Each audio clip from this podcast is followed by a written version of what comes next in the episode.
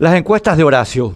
El grupo Cartes está haciendo circular varias encuestas por todos los grupos de WhatsApp que le sean posibles y en realidad por todas sus redes sociales, haciendo creer que generan en los receptores una suerte de sensación de importancia que a su vez tendría el potencial de predisponer una especie de simpatía que finalmente podría convertirse en un voto para Santi Peña el 30 de abril. Es su técnica recurrente desde que Horacio Cartes decidió dedicarse al poder. Y repiten el esquema seguramente porque le dicen que les ha dado buenos resultados, aunque eso es discutible después de los fracasos que tuvieron en diciembre de 2017 y del papelón que hicieron los encuestadores en las elecciones generales de 2018. Por lo visto, le siguen haciendo suponer al grupo Cartes que esta operación con las encuestas sí les resultó, pues le hacen pensar que en 2018, por ejemplo, movió algunos miles de votos decisivos a favor de Mario Abdo Benítez en detrimento de Efraín Alegre. Como todo instrumento estadístico, las encuestas pueden hacerse a medida sin tener que dibujar los datos. Teniendo los datos electorales por distrito los últimos procesos electorales, un buen encuestador puede elegir su universo en los lugares en que tiene mejores probabilidades de obtener respuestas que le ordenan sus financistas. Lo demás es pan comido. Sesudos periodistas y formalísimos analistas se encargan de arropar la fabricación con viso de seriedad pretendiendo que amilana a los indecisos y desmotiva a los indiferentes.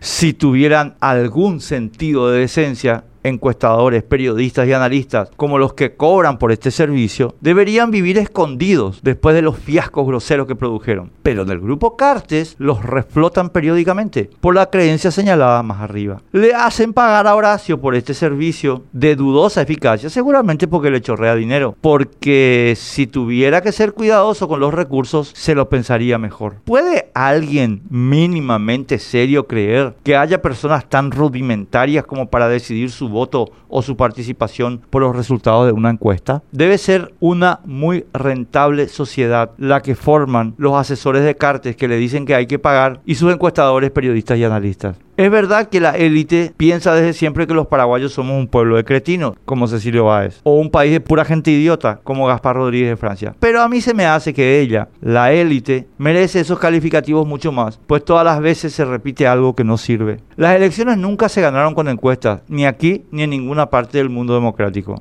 No hay un solo caso que puedan exponer en este sentido. Las elecciones las gana quien logra convencer al mayor número de que es la persona más indicada para el cargo y para el momento.